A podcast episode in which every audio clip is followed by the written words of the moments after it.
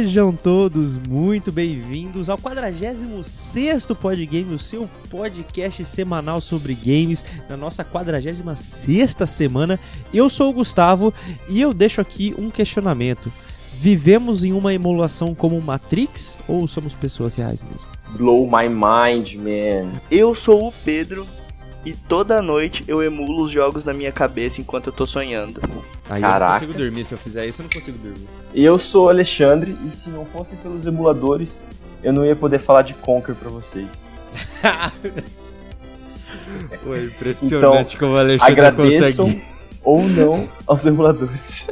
Isso, Alexandre consegue uma brecha pra falar de Conker, né, velho? Impressionante. Isso rendeu um episódio inteiro e, um- e várias introduções em diversos outros episódios. Inclusive essa que acabou de acontecer. É isso aí, pessoal. E é assim que a gente começa mais um episódio aqui no Podgame.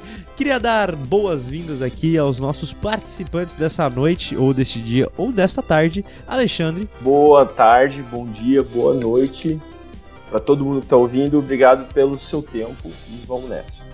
E também pro Pedrox, né? Então, bom dia, boa tarde ou boa noite. Salve, salve, gurizada! Tamo aí mais uma vez trazendo conteúdo de qualidade pra vocês com muito amor, paixão e jogatina.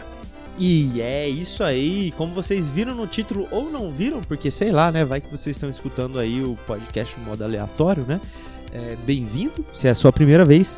E se você não viu no título do episódio, hoje vamos falar de emuladores, uma plataforma, quer dizer, uma plataforma não, né? Um meio aí é, para algumas pessoas legais, alguns um pouco legais, mas com certeza um meio que ajudou a moldar talvez o caráter de muitas pessoas, inclusive acredito que dos nossos hosts aqui de hoje, né, de todos os participantes do podcast, talvez você que esteja escutando tenha alguma história com o emulador, talvez você tenha sido introduzido neste mundo por causa dos emuladores, por isso que a gente resolveu fazer um episódio especialíssimo sobre os emuladores, né? É, exatamente. É, isso que você falou de, de ser introduzido no mundo dos games.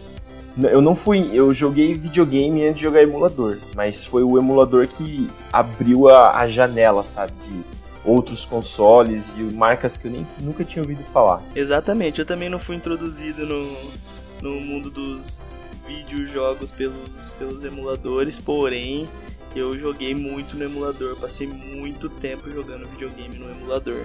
Então, assim, de extrema importância pro meu desenvolvimento como, como videogameiro.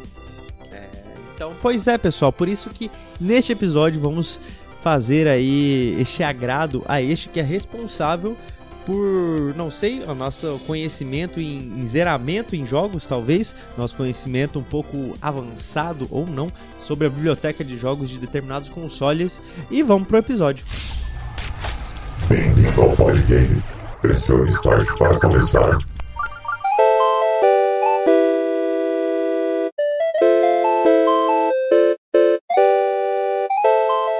Pessoal, o que, que é um emulador? Porque a gente acha, mas nem todo mundo já ouviu falar de, de emulador. O emulador é um programa que emula um console de videogame.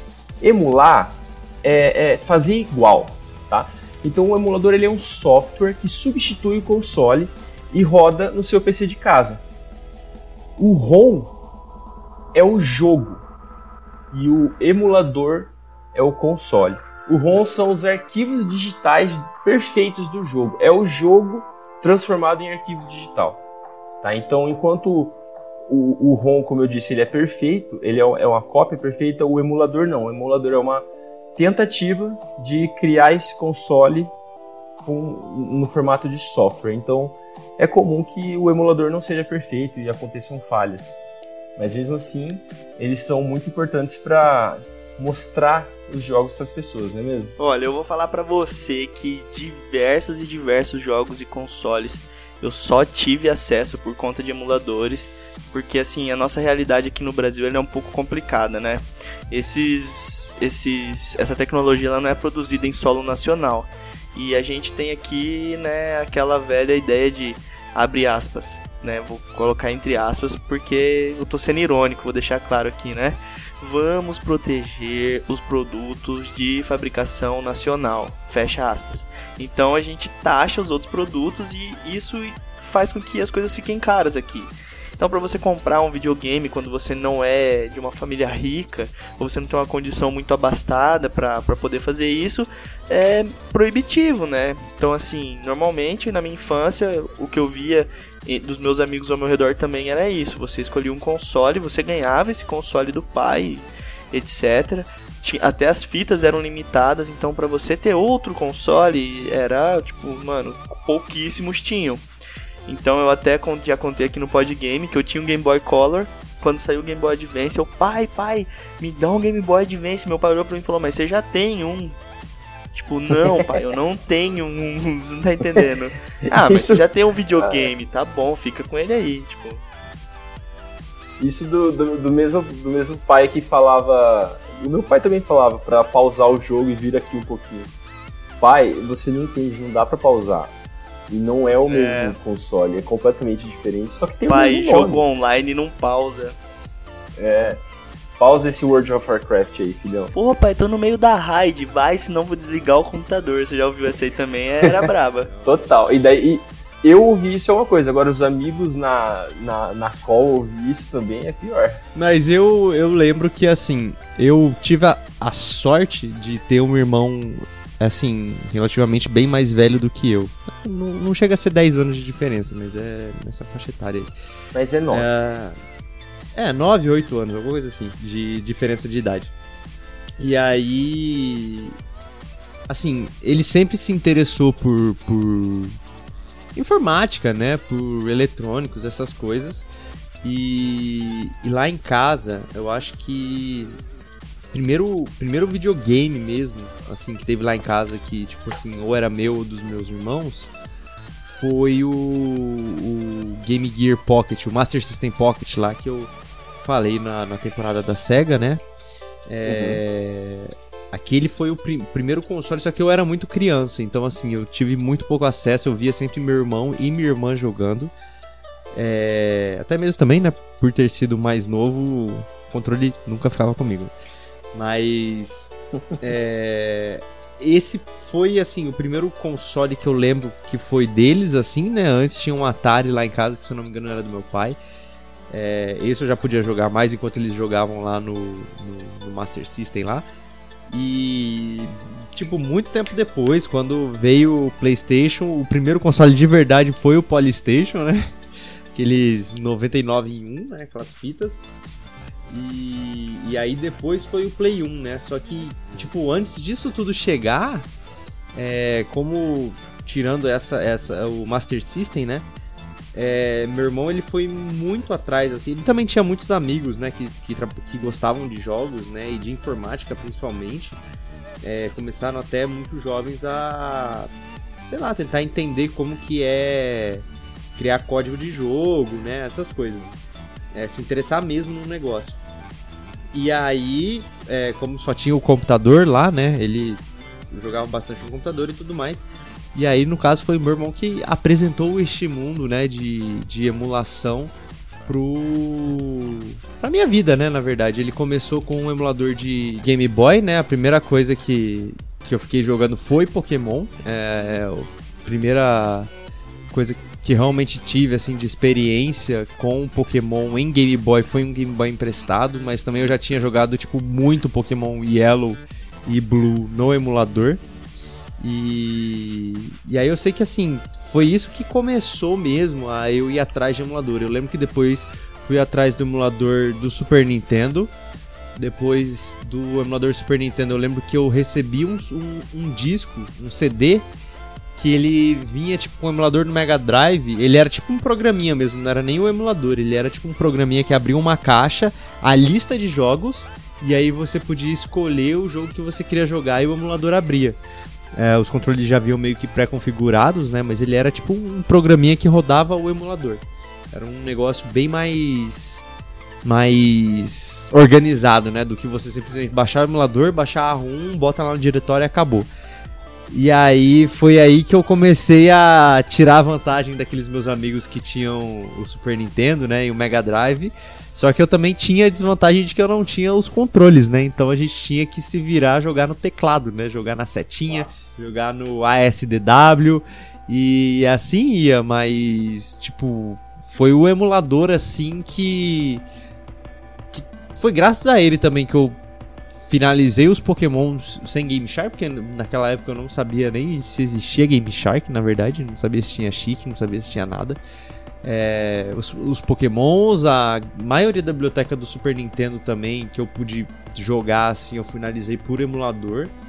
E, e emulador é isso, cara. Tipo, por isso que eu falei que ele, ele meio que me introduziu no mundo, porque mesmo eu tendo jogado antes, né? Eu, eu tenho gostado muito de videogame antes de, de ter emulador, de, de, jogar no emulador, foi ele que, assim, eu tive a liberdade, né? Eu tive a biblioteca ali de, de jogos que todo mundo jogava. Não na época, né? Porque foi perto ali do lançamento do, do Play 1, do Nintendo 64. Então, assim, a galera já tava querendo esses outros consoles, né? Eles já não estavam mais é, ligados no Super Nintendo, no Mega Drive, no Nintendinho, né? É, não vou nem dizer também que é no lançamento do Play 1 do 64, porque isso foi lá em 95, 96 o lançamento, né? Mas lá pelos anos 2000, 2001 ali, a época de Play 2, a... foi ali que eu comecei a realmente jogar os emuladores, né? Então, eu, eu queria perguntar, queria ouvir do Alexandre também, qual foi o primeiro contato, a historinha dele com, com o emuladorzinho, como que foi? Pedro, a primeira vez que eu tive contato com o emulador foi para jogar Pokémon lá nos anos 90, quase ano, deve ter sido 90 e não, anos 2000. Eu não sei, o tempo, o tempo não faz mais sentido depois que você passa dos 30, pessoal. Você não consegue contar os anos direito. Eu não precisa nem passar dos 30, só pra deixar bem claro. Mas pra, pra você ter uma ideia, como eu, eu tô falando de uma história antiga, eu peguei esse jogo em disquete. Um amigo meu tinha em casa, então ele tá. ele eu levei um disquete para ele, ele levou o disquete para casa dele e daí colocou o jogo e me levou de volta. E naquela época os computadores tinham leitor de disquete, tudo mais. Aconteceu, eu joguei Pokémon em casa. Foi foi, sei lá, a paraíso na Terra. Não sei, não sei descrever, descrever. Eu gostava de videogame desde sempre. Eu acho que eu tinha percebido, a primeira vez que eu, que eu joguei um joguinho, eu, eu, falei, cara, isso aqui vai ser uma constante na minha vida. É, é, é muito bom. Eu quero fazer isso por muitos anos. E depois eu fui ter, eu fui ter contato, eu, eu ganhei um, um, Game Boy Color, daí eu joguei Pokémon de verdade, porque eu não, não conseguia ficar muito tempo no PC, era um PC para cinco pessoas na casa e tal. Mas o emulador me, me, me abriu essa janela, como eu falei mais cedo, de, de saber que dá para fazer isso, né? Que, que eu não preciso comprar o console, porque é, até o meu pai tinha dinheiro para comprar console, só que o meu irmão tinha ficado velho e perdeu completamente o interesse em, em videogame e sobrou eu, né? E o filho mais novo tal não não era muito ouvido. Então eu, por exemplo, eu tive o Game Boy Color, mas eu não tive o Advance. E daí o pessoal, os meus amigos na escola, eles não tiveram Color, mas todos eles tiveram Advance. E eu fiquei com o Color. e foi uma época muito triste. Mas tudo bem, porque agora portátil todo mundo tem no bolso mesmo. Cara, eu vivi isso aí também, mano. Tenho o Color, mas não tenho o Advance. Todo mundo tem o Advance, mas não tem o Color. Ah, e o Advance era tão legal, velho. Sim. Puxa. Bom, a minha, minha, meu primeiro contato com o emulador foi parecido com o do Xande. Cara, inclusive era um guri que eu fazia bullying com ele na escola, velho. Olha que maldade. E aí a gente teve que fazer um trabalho junto. E ele tinha Pokémon na casa dele, jogava no emulador no computador. Eu falei, o quê? Você joga Pokémon no computador? Nessa época, tipo, só tinha o, Game Boy normal, né? E eu tinha o Super Nintendo, que era o videogame que eu tinha. Então era isso e um computador em casa. E aí ele levou no disquete também, o emulador e o, e o jogo do Pokémon, cara.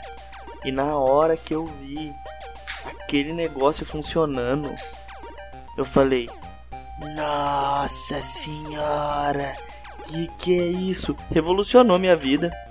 E a partir daí eu entrei de cabeça no mundo dos emuladores. Depois eu vim a ter um Game Boy Color e joguei os Pokémons, né? no Game Boy Color. E cara, mas assim, mesmo tendo Pokémon no Game Boy Color, eu ainda jogava no computador, no emulador, de tão maravilhado que eu, que eu via, que eu ficava com tudo aquilo, sabe? Eu gostava de jogar no computador que era o Yellow, porque ficava o Pokémon te seguindo, e aquilo era tudo pra mim. Eu só queria um, um Pikachu pra ficar andando atrás de mim. Mas Gustavo, hum. você tava falando que seu primeiro emulador foi de, de Mega Drive?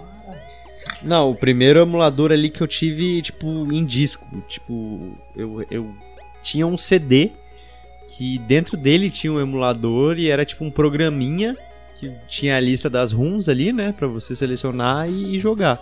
Mas, Mas, o primeiro emulador foi... mesmo que eu tive foi o do Game Boy também, foi com Pokémon. Ah, do Game Boy.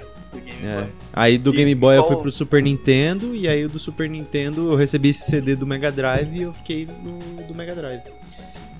É, emulador é um negócio muito gostoso, né, cara? Você ter um acesso infinito a jogos de consoles que você nunca teria jogado se não, não tivesse, cara. Eu acho que esse é um dos maiores atrativos, né, cara? Um dos maiores atrativos que é você imediatamente quando você decide entrar no mundo dos emuladores, quando você baixa o emulador que você quer, seja, sei lá, o Super Nintendo ou o Game Boy Advance, é, instantaneamente se abre uma, uma, vamos lá, uma pletora de jogos para você jogar. Tem muito, muito, muito jogo aí que ficou no passado, que são jogos excepcionais, alguns dos melhores jogos da história ficaram lá no passado e você pode jogar eles de graça num, num computador fraquinho. É... E cara, o interessante é que, tipo assim, as pessoas que criam os emuladores, elas não fazem isso para ganhar dinheiro, não é algo do tipo, ah, vou ficar rico fazendo um emulador. Isso é mais porque a pessoa ama jogo e ela quer ter uma forma de, de poder jogar isso, né? Porque, igual eu mencionei, nem todo mundo tem acesso a todos os consoles, a todo o tempo, todos os jogos que saem. A gente sabe que hoje o, o mercado dos games é um mercado muito grande, então a gente tem lançamento de jogo tipo, muito um atrás do outro, é, vários estúdios desenvolvendo vários jogos diferentes, e isso já vem de algum tempo, né? Desde que a Nintendo revolucionou o mundo dos videogames e ela começou a ter concorrentes à altura, a gente tem essa situação acontecendo. E você conseguir emular esses jogos, igual você mencionou, Ale, é, é uma forma de você preservar esse jogo para sempre. Porque, tipo, o Game Boy Advance não é mais fabricado. Então você não tem como comprar um Game Boy Advance fechadinho na caixa novinho e comprar os jogos dele, né? Então, é.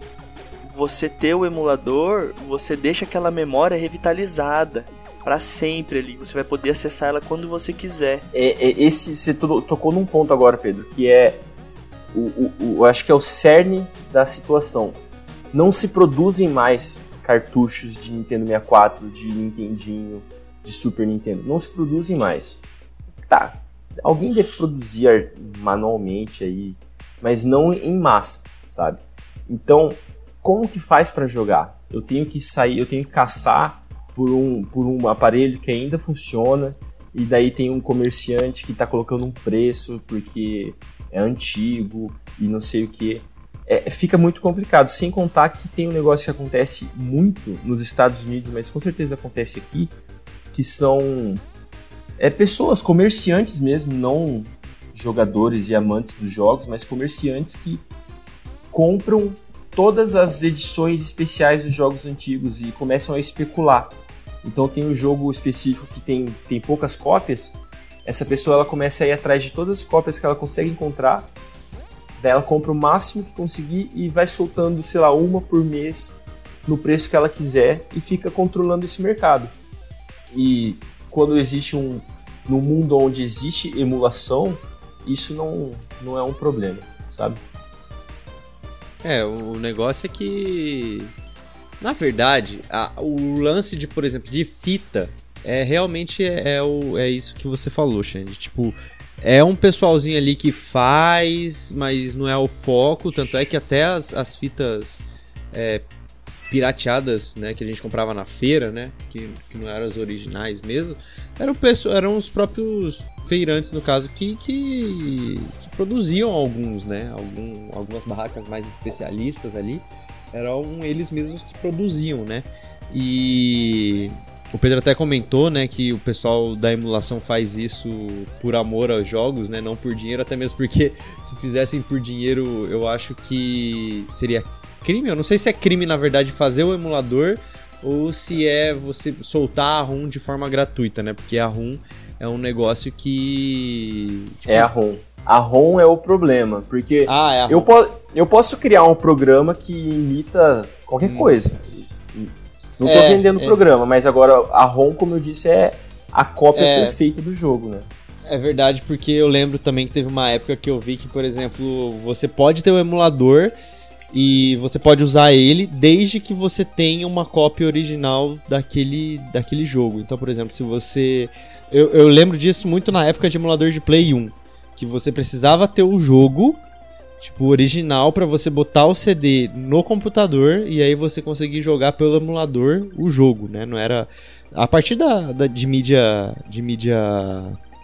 É, a laser, né? Ou seja, de disco, né? CD, DVD, Blu-ray a partir desse momento, os jogos tiraram a, a nomenclatura de RUM, né, eu acredito, e acabaram virando as ISOs, né, que são as imagens dos, dos discos.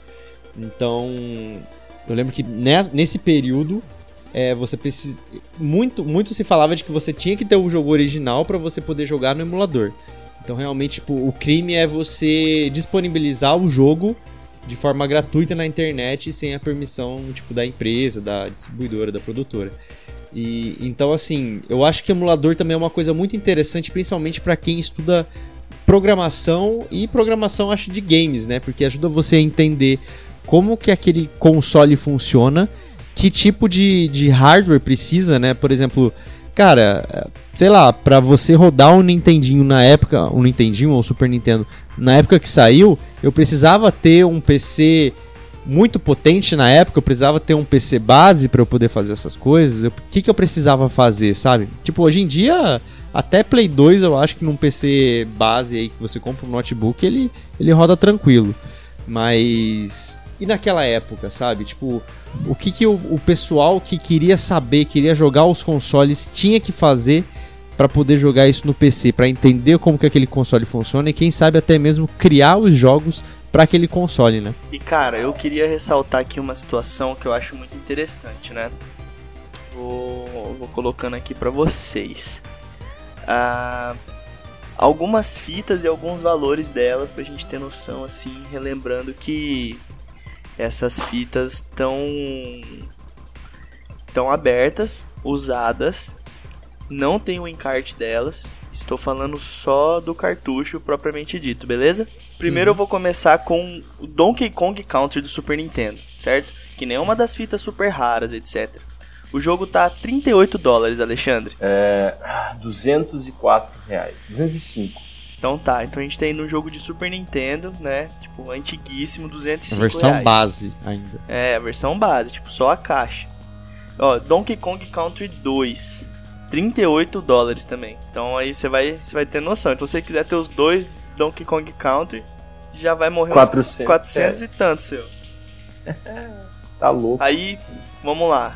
GoldenEye 007 GoldenEye de Nintendo 64. 48 doletas ali. Quanto que dá isso aí pra gente? 260, quase 260. Então, aí a gente vai tendo uma noção da, das coisas, né? Então, se quiser comprar o Conker's Bad Fur Day também, a fitinha, só a fita, tá 40 dólares. Se você for comprar no encarte, meu, chega a 2 mil reais o valor. Se você quiser ela fechadinha. Então, assim, é, os jogos antigos, eles vão ficando proibitivos cada vez mais. Porque vai ficando cada vez mais raro. Se você tem uma fita dessa, daqui 5 anos, você tem uma fita que é muito mais rara do que ela é hoje. Isso, então... e daí então- começa esse processo de especulação, né? Que o cara Exato. segurando para ganhar dinheiro no futuro, daí ninguém joga. Só que daí, por um lado, não tem, não tem fita para jogar. Por outro lado, emu, emular jogos é ilegal. E o que, que a gente faz? Não joga os jogos? Isso aí já é uma outra discussão que a gente vai ter mais tarde. É como se os jogos entrassem num limbo, né? De é. não existe com não, não pode. Meio maluco isso. É, na Porque... verdade, é, a verdade, tipo. Até um outro ponto, a gente, a gente ia tocar nele mais pra frente, mas já quero tocar agora. o que tem mudado né, na indústria é que, por exemplo, muitas empresas estão usando a retrocompatibilidade, ou seja, estão emulando esses jogos nos consoles de maneira oficial. Então, por exemplo, o Nintendo Switch tem a plataforma lá que você pode jogar os jogos do Super Nintendo, obviamente você paga, né, uma quantia, uma quantia e você tem esses jogos. Então, por exemplo, eu, a única maneira hoje em dia para eu poder jogar Donkey Kong Country de maneira legal é se eu assinar esse serviço da Nintendo que eu posso jogar o Donkey Kong Country no, no Nintendo Switch. Essa é a única maneira legal, além de eu poder jogar no console, mas obviamente eu não vou ter o dinheiro e nem o console para poder jogar, até mesmo porque cada dia que passa, né, as TVs estão ficando sem o, o AVI também, né? Então, tipo, tá ficando cada vez mais difícil até mesmo você ter esses consoles antigos para rodar direto no na televisão. Exato, né? Você precisa de uma TV analógica ainda pra você conseguir. Então, tipo, a gama de coisas que você vai precisando é muito maior. Vai cada, cada ano que passa se torna mais difícil você conseguir o ambiente perfeito para jogar, né? É, porque daqui a pouco vai virar também, vai virar um Sega CD da vida, vai virar um Transform, porque você precisa do console, você precisa do adaptador, aí você precisa do outro adaptador de tomada também, que já não é mais o mesmo padrão de tomada que tem desde aquela época. Então, tipo Nossa. assim, vai virar um trambolinho ali para você poder ter a experiência, tipo, real, com a fita ali, com o Super Nintendo ali rodando com o na sua TV que suporta, sei lá, Full HD 4K numa resolução de 320p, sei lá, alguma coisa assim. Então, tipo, é uma coisa que não sei se compensa, sabe? Mas o que eu quis chegar é que, por exemplo, é... a emulação, ela abriu muito essa brecha de tipo, cara, você tem esse mar aqui, ó, de jogos é, e legalmente falando, né? Você tem esse mar de jogos para você jogar. Você tem, tipo, toda a biblioteca do, desse console é, disponível para você. E aí, o que, que as empresas viram, né? Eu, eu, pelo que eu me lembre, né? A primeira empresa que começou a fazer isso é, deixar descaradamente, né, que é uma emulação, foi a Sony com aqueles PlayStation 2 Classics, né? Porque o PlayStation 3 ele não era retrocompatível com o Play 1 e o Play 2. E aí eles na PSN eles começaram a colocar esses PS2 Classics. Então, tipo assim, eu acho que o GTA San Andreas é uma versão do PS2, que é esse PS2 Classics, que no caso é nada mais nada menos que o jogo rodando um emulador de Play PlayStation 2 no PlayStation 3. Então, as empresas arrumaram um jeito ali pra, tipo, gente, é, não tem jeito, a emulação nos computadores está rolando, é, o pessoal tá pirateando o jogo, estão baixando o jogo, então como que a gente vai faturar? Porque, tipo assim, ninguém mais hoje é. em dia vai comprar o GTA San Andreas do PlayStation 2, porque, assim, a gente quer que as pessoas comprem Play 3, Play 4, Play 5. O que, que a gente vai fazer então? Então a gente vai fazer o nosso emulador, vai deixar aqui, vai vender a preço é, metade do cheio, né? E aí a gente bota para vender porque, assim, o cara vai jogar num videogame, vai jogar numa uma resolução ok, a gente vai fazer um upscale aqui de coisa, nada que no emulador não dê para fazer, mas a gente faz e aí isso, a gente ganha dinheiro. Exatamente. Aí, ó, os pontos que a gente quer falar, eles vão chegando antes da hora, né? Porque você, bus você buscou já dois assuntos aí que eu queria falar, Gustavo. Eu vou falar de um primeiro que é esse, esse poder que essas empresas estão tendo agora de resgatar esses jogos antigos e colocar nas lojas online deles, né? Tá errado? Não, nem um pouco errado. Mas uhum. até quando? Entende? A, a maioria das pessoas concorda que emular jogos antigos que não estão mais sendo comercializados é ok. Mas não, é todo, não são todos os jogos que aparecem lá. Em nenhuma loja online eu posso comprar, por exemplo, o Star Fox 64. Se eu quiser jogar Star Fox 64, eu tenho que ter o Nintendo 64 ou eu tenho que emular. Mas o que, que a gente faz com uma empresa que pega esses jogos que são mais populares e fica tirando leite de pedra, sabe? Até quando o jogo é da empresa e quando que esse jogo começa a fazer parte da cultura popular? Tem uma lei para isso, não tem? Eu acho que tem. Porque, por exemplo, a gente pode usar música clássica hoje em dia. Eu posso fazer um filme e eu posso colocar to toda a trilha sonora do filme Beethoven, se eu quiser. Porque é uma música muito antiga, é uma música muito popular e é uma música que faz parte dessa mentalidade coletiva. Não é mais do. do. Eu não sei se é do Beethoven. Beethoven, desculpa. É, Então, então é isso, né, pessoal? Vamos, vamos dizer o God of War. A partir do momento que a Santa Mônica e a Sony lançaram o novo God of War, esse God of War, de quem que é? Legalmente, ele pertence a essas empresas, a Sony. Mas eu acho que eu diria que ele, essas empresas elas têm só o, o é, a vantagem de poder lucrar em cima dessa marca do God of War, entende? Mas o God of War não é deles, ele é nosso, porque muitas e muitas pessoas diferentes do mundo jogaram esse jogo e cada uma delas cria esse mundo particular dentro da cabeça e todos nós temos essa mentalidade coletiva do que é God of War e os símbolos que representam God of War. Então, é, o primeiro God of War, quanto tempo a gente tem que esperar que passe para a gente poder emular o, primeiro God of War? Porque eles nunca vão perder.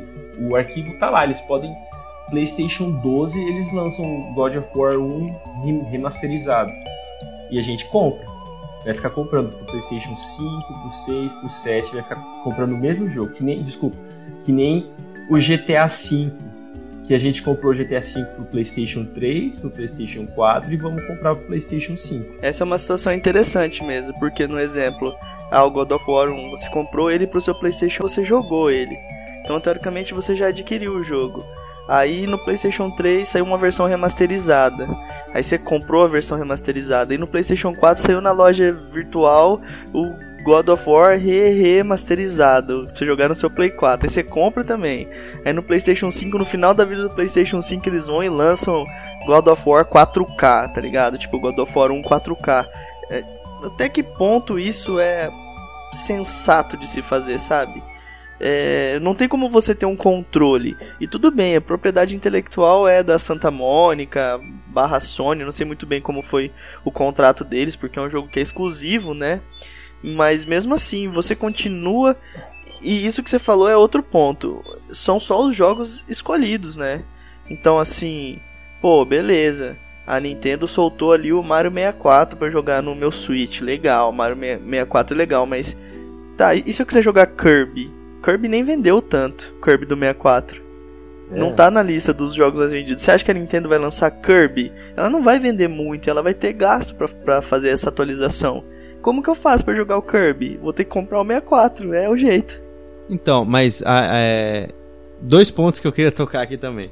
Esse lance de, de remasterização é diferente de emulação.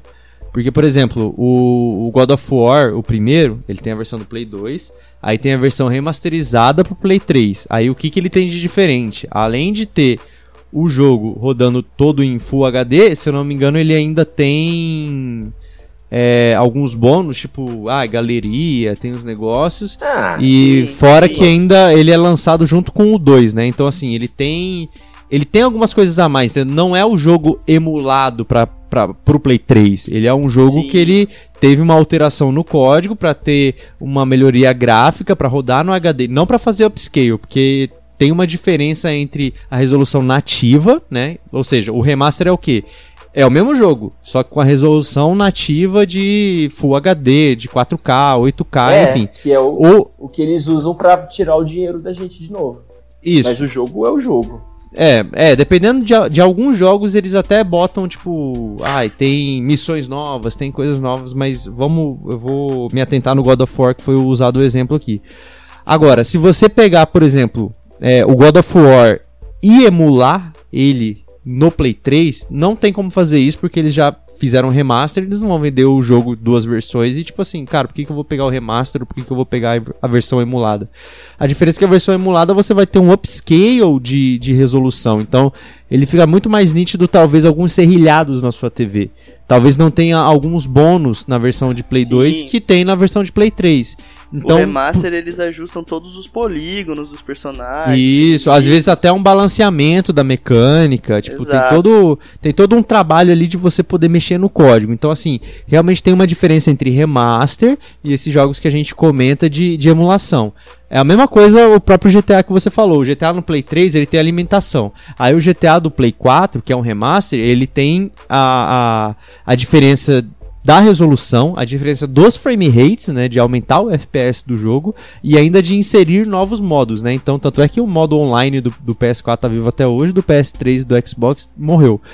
Mas, tipo, tem todas essas características a mais. Não é um jogo emulado, né, no Play 4, tipo assim, ah, é a versão do Play 3 que está emulada no Play 4. Não, é um jogo é, refeito, é, um, é refeito entre aspas, né, porque o refeito é o remake.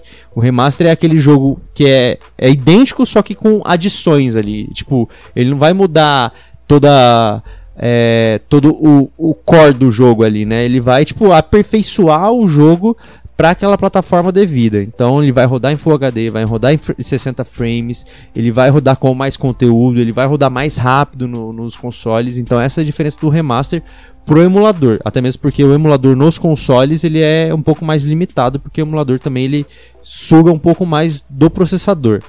Outra coisa que. O outro ponto que eu queria falar foi, por exemplo, do, do Pedro ter falado, tipo, beleza. É, a Nintendo soltou aí o Super Mario 3D All Stars, que nada mais é do que são três jogos do Mario emulados, né? É um cartucho que são os três jogos emulados que não é nem na remaster, caruda. né? Não, é tipo na caruda, é, é na caruda cara de pau. emulado. Então assim, uma coisa que já deixou contente a galera da pirataria do Nintendo Switch é que tipo, galera, dá pra gente fazer um emulador de Nintendo 64 pro Nintendo Switch. Então vamos mexer Cara. nesses arquivos, vamos ver e vai existir, sabe? É Eu, eu vou falar aqui, mas é assim, é um negócio que eu, eu não acho certo também, mas vamos lá. Já tem gente que produziu o emulador pro Nintendo Switch, tá vendendo o emulador, Uhum. e você consegue instalar o emulador no seu Nintendo Switch, baixar os jogos e colocar. E o emulador que o cara fez, mano, não é só de 64. O Uhum. cara tá rodando um monte de coisa no emulador dele e ele tá cobrando pra isso e ele tá ganhando dinheiro com isso. Sim. Então, assim, existe um mercado, existe uma necessidade, o que faz o, o questionamento. Por que, que essas empresas não estão abrindo os olhos pra isso, cara? Por que, que esse emulador, quem tá lançando, não é, não é a própria Nintendo? E liberando Mas, as mas mãos dos rolou, jogos rolou. dela. A Nintendo fez uma, uma tentativa, um- ela colocou o pé no mundo emulador e ganhou muito dinheiro com isso. Um negocinho chamado Sim. Nintendo Virtual Console. É, Sim, É. sim. Ela traz, ela traz alguns jogos, tem inclusive alguns jogos do Sonic antigos que Centenas você de jogos. consegue Uhum. jogar, jogar no Nintendo Switch. Só que o que eu falo é o seguinte, o que a Nintendo tá fazendo, ela tá te disponibilizando alguns clássicos pra você jogar. O que eu quero questionar é, amigo, coloca um emulador mesmo, interface de emulador mesmo, tá ligado? Deixa a galera se deliciar com isso e lança todas as ROMs que você tem de produção, coloca disponível, cara. Cobra alguns centavos que seja, cobra poucos dólares para você movimentar isso, porque são propriedades intelectuais, são relíquias, são partes da nossa vida, da nossa infância, da, da- da nossa memória que estão perdidas no tempo. Cara, é, mas Mas, aí Pedro, você tá é- tocando, é, tipo. exatamente isso que eles fizeram. É, mas aí que tá. O, o- eu, eu entendi o que o Pedro quis dizer. Ele quis dizer que, por exemplo, beleza, é, são jogos que ninguém mais tem acesso hoje em dia. Tipo, ah, vamos fingir que o primeiro Final Fantasy não recebeu nenhuma versão, morreu no Nintendinho e tipo, só pode jogar no Nintendinho. O que ele quis dizer é tipo assim, cara, é, ninguém mais vai jogar isso, não tem mais como jogar, coisas evoluíram, não vai vender mais. Então, assim, lança o emulador com, com esses jogos, sabe? Tipo assim, de- deixa liberado pra todo mundo e tudo mais. Eu entendi que foi isso que ele quis dizer, só que aí a gente tem o problema de, tipo, contratos, advogados, é, essa galera que é mais chata. Porque, por exemplo, é, a Nintendo fez o lance do emulador, por exemplo, pro Nintendo Switch, que no caso é do Super Nintendo Classics. E é justamente também por isso que a Sim. maioria dos jogos que você vê lá são jogos da Nintendo, porque por burocracia, por direito, por propriedade intelectual, eles não podem pegar simplesmente todos os jogos e colocar lá. Porque com certeza, se ele quisesse colocar todos os jogos lá, vem a Square querendo um pedaço, vem a Capcom querendo um pedaço, vem, sei lá, qualquer outra empresa lá da, da é época da certo Nintendo. querer um que- pedaço. É certo querer um pedaço. Foram eles que produziram. Mas isso, Gustavo, que você falou, já rola desde a época do Wii. A Nintendo já, já trabalha com, com esse sistema. Inclusive, é um tiro no próprio pé da Nintendo, né? Porque quando ela lança isso, as pessoas pegam, trabalham e desenvolvem coisas em cima disso e, tipo, você dá mais munição pra galera que trabalha com a pirataria.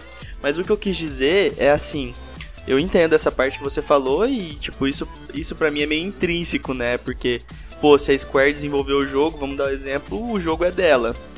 A Nintendo é a publisher. A Nintendo não pode meter a mão e lançar. O que eu quis dizer é da Nintendo fazer isso com os jogos que ela tem acesso, que ela pode fazer. Tipo, disponibilizar tudo mesmo, assim. Não, por exemplo, por exemplo, se você entrar lá, você vai achar uma gama de jogos.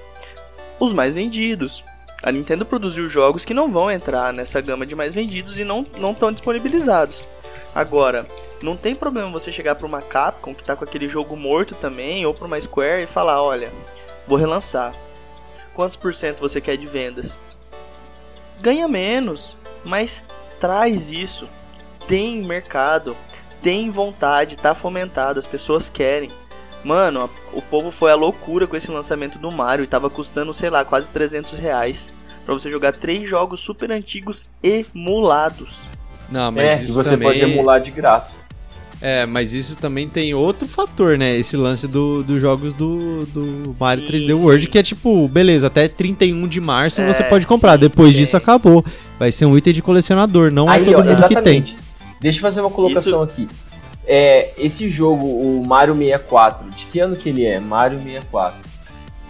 95, 6? É um jogo de 1996 que a gente já pode facilmente emular e jogar de graça no computador de boa. Só que a Nintendo vem. É um- É jogo que, gente, tem mais de 20 anos. É um jogo que faz parte da cultura popular do, do mundo dos games. E, e eles fazem isso, sabe? Eles relançam o jogo de um jeito mal feito e ainda é um relançamento, relançamento que tem tempo para acabar, entende? Então é um negócio completamente digital que eu posso baixar de graça, só que eles estão criando essa escassez imaginária para eles conseguirem ganhar mais dinheiro. E a gente fica aqui, se eu quiser jogar o negócio, eu tenho que jogar o jogo dessa empresa que só quer ganhar dinheiro. Pô, é. Vendeu, mano. E vendeu. Não, né, cara? Vendeu, mas tá errado, saca? Esse negócio de só vai ter até, até o momento tal. É, é, é só um argumento em favor de emuladores, porque é uma, é uma falta de vergonha dos caras fazer isso, na minha opinião. Cara, e isso é uma técnica de marketing É. que dá super certo, sabe? É você fazer a regra da escassez mesmo. É Não você tá colocar certo. no anúncio. Você colocar no anúncio do seu site que você tem mais 10 produtos em estoque. E você pode ter 40. Então, assim, você faz as pessoas falar: caraca, se eu não comprar, não vai ter mais, então eu vou comprar aqui. Então, assim, é a mesma coisa, só que ela colocou com tempo de, de, de limite de vendas. Só que eu acho que Então, assim, Pedro, o- é problema, papo, o problema não é fazer isso. Acaba, não é fazer acaba isso. produto físico, mas produto digital não acaba, sabe? Sim, então é um negócio tudo bem. falso. Mas, eu, mas assim, o que eles estavam vendendo físico, né? Não é- eu acho que era digital, não era? Não, é o físico. Não, físico. Mas eles também estavam vendendo digital. É, tem a versão Tem. digital, mas E a versão eu acho que o digital também físico tem- só que vai parar de, de Também vender. tem data pra acabar. É. Mas o que eu quero dizer é o seguinte, eu não vejo problema nisso. É edição limitada. Por exemplo, É edição ah, de colecionador lançar- de algum é, jogo. Exato. É edição limitada, tudo bem. O, o meu problema é o seguinte. Pô, cara, faz um remaster do jogo, É, mexe esse- nos polígonos, ajusta. Você tá num console super, mega, hiper mais potente do que o que o jogo foi lançado. Lá tem um jogo de Wii, um jogo de GameCube e um jogo de 64. Todos esses consoles já foram engolidos pelo, pelo processamento do Nintendo Switch. Você tem terreno pra trabalhar, mas não. Lançou emulado. Massa também. Vamos lançar emulador. Mas porra, lança um emulador lança o emulador e lança os seus jogos, que são você é a desenvolvedora e você é a publicadora. Lança esses jogos, deixa a pessoa baixar e escolher. Aí que isso que me trava, entendeu? Aí, Mas pô, é- pagar 300 conto num jogo desse, que, cara, é meio tipo é controverso. Mas é isso que eles estão fazendo com, com os serviços lá que tem. Eu não lembro qual que é o nome específico, mas ele tem lá o NES Classics e os NES Classics. Aí eu acho que cada um tem 20 jogos, mas eles vão adicionando lá. Acontece que assim, é, deve ter alguma coisa no contrato. Eu vou usar o exemplo que você fez do Kirby. É porque ainda não tem do Nintendo 64, se eu não me engano. Há boatos de que vai sair uma versão dessa do Nintendo 64, além do Nintendinho e do Super Nintendo. Mas deve ter alguma coisa em contrato com, com o trabalhador, o cara que, que vai pensar na franquia, que vai pensar no, no, no jogo em si, que ele deve, deve ter lá, tipo assim, cara, é, tudo sobre esse personagem tem que ter uma tem que ter uma opinião minha. Se pode, se não pode, não é? Tudo, tudo isso tá em torno de contrato. Com certeza tem jogos que, que a empresa fala, tipo, beleza, tudo que você vai produzir aqui na Nintendo é tudo da Nintendo. Então, tipo assim, você criou, beleza, mas é nosso e não se fala mais disso, a gente faz o que a gente quiser com ele, entendeu? Então, se eu quiser jogar ele pra plataforma tal, eu jogo. Se eu não quiser jogar pra plataforma, não jogo. E é isso, mas deve ter algum contrato ali com o criador do personagem, de franquia, de sei lá o que, que deve falar, tipo, não, a partir de, a partir, tipo, sei lá, do segundo jogo, tudo que é referente a Kirby, por exemplo, eu preciso dar o meu palpite e se vocês querem colocar ele em algum serviço, fazer alguma coisa, tem que passar pelo meu aval. A loja da Nintendo do, do Virtual Console tem bastante coisa. Tem bastante coisa. Mas eu falo assim, ainda assim é aquela Facada. Você não dá a liberdade que o emulador dá pro, pro usuário, entendeu? E enquanto a empresa não entender que ela precisa dessa liberdade, não é que ela precisa, mas quando ela der essa liberdade, ela vai abrir um universo de explorar lucro que ela ainda não abriu. Então, cara, mas aí vira uma questão de lucro, vira uma questão de dinheiro. A gente tá Vai lá, é, é, o meu argumento. Eu acho que a gente vê, nós vemos de, de jeito diferente isso. Eu, eu, eu, acredito naquilo que eu falei. O jogo ele vira uma, uma, uma, uma, parte da cultura das pessoas, cultura popular. Tá? E o que é popular não, não pertence a ninguém.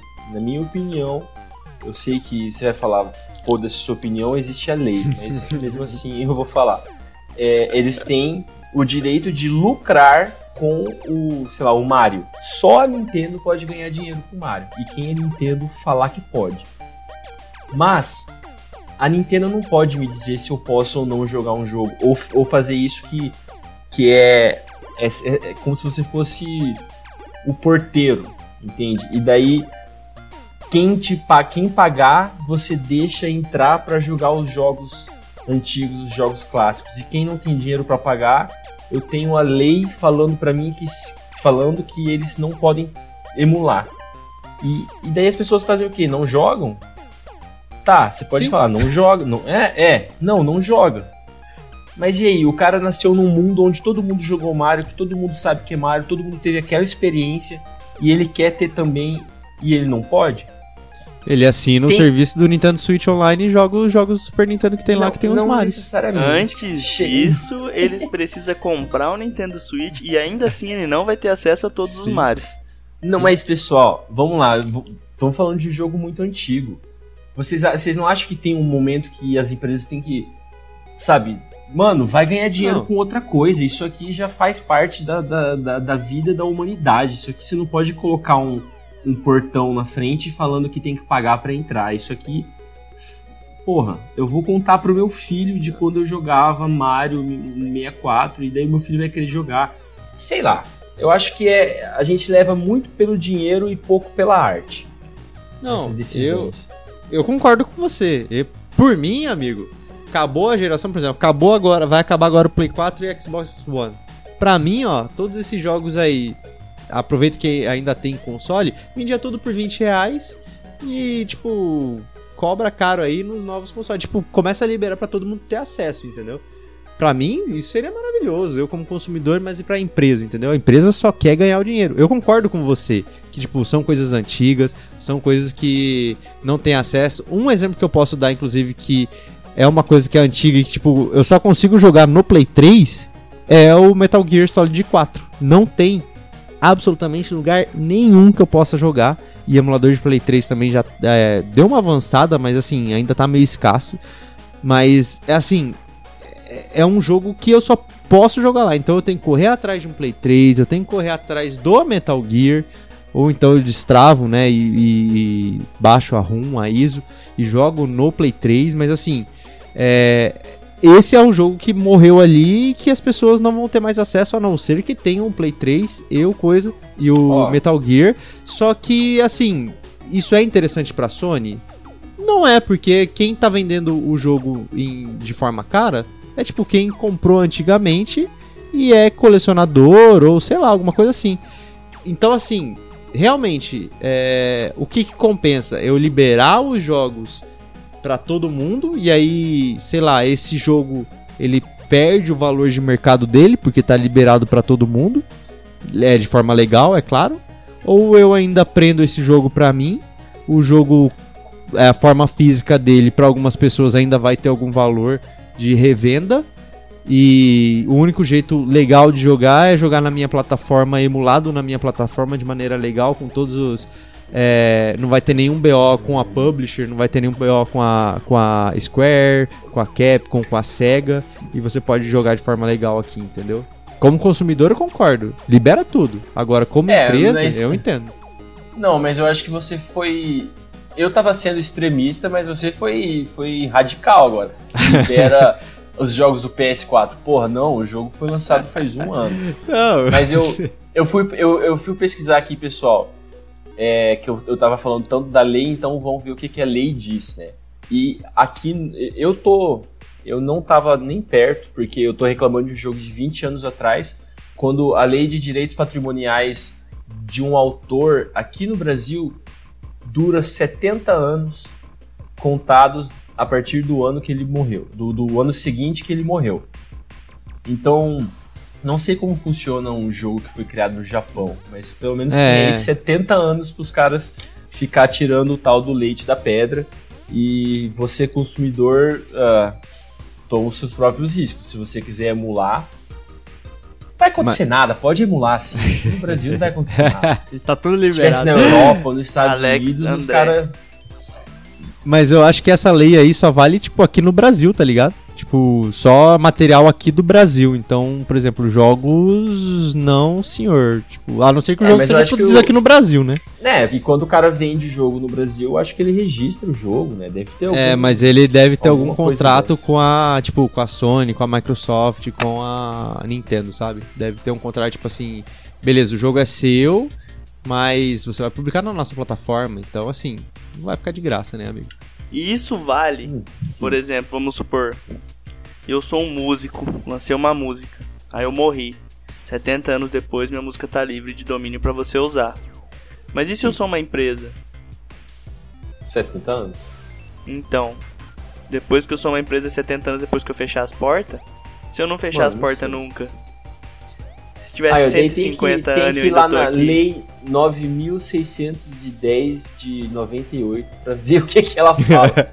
Porque, eu não sei, ah, agora uma empresa pode criar uma música, ou a, a música é uma criação humana, né? Eu não sei, não sei. Direito é um negócio extremamente chato e errado. Mas É que também. É que também tem um negócio, tipo, de contrato, né, cara? Você, tipo, tem que ver que não é só, tipo, eu fiz, é, fulano Vamos chamar um fez. advogado aqui. Tem todo, todo esse trâmite ainda pra você ver. Então, tipo assim, ai, tem artista que depois de 70 anos tá liberado, mas tipo, tem outros artistas que por contrato é vitalício, tipo, nunca vai liberar, entendeu? E, tipo, e é isso, e assim vai, e assim são com jogos provavelmente, tipo, ó, o contrato do do Metal Gear 4 aqui é ficar pra sempre no Play 3, não pode fazer remaster, não pode fazer remake, não pode fazer nada. Aí beleza, e ficou assim, entendeu? É, e a gente deixar na mão das empresas decidirem se elas vão ou não preservar os jogos, deixar as memórias dos jogos vivas, é meio que um tiro no pé, né? Porque elas vão visar o lucro e os jogos que não venderam, elas não vão querer cuidar. Por mais que o jogo seja bem aceito pela comunidade, o que vale é a venda dele. Então a gente tem jogos, por exemplo, Conker's Bad First Day, que é o, o joguinho que o Xande tenta inserir em todo o podgame, e eu tô inserindo aqui mais uma vez pra ele. Yes! É, é um Banjo! jogo. É, é um jogo. Um banjo não encaixa no que eu vou falar, tem que ser o Conker. É um jogo que quando foi lançado não vendeu tanto. Não caiu na graça do povo. Teoricamente foi considerado um fracasso de vendas. Porém, depois, ele foi um jogo que explodiu. Um jogo que ganhou muita visibilidade, que ganhou é uma adesão muito grande. E isso, de pessoas que jogam, admiram o jogo e têm uma visão positiva pelo jogo. Se o jogo fosse lançado hoje, nos moldes de antigamente, era um jogo que teria tido Ótimo. uma aceitação muito maior. Uma venda Um muito mais expressiva. E não teve, então assim, o que que fica do jogo? Pra empresa é um fracasso. Para os fãs, para os jogadores, um sucesso indifere o- período que ele foi lançado. Hoje ele é um sucesso.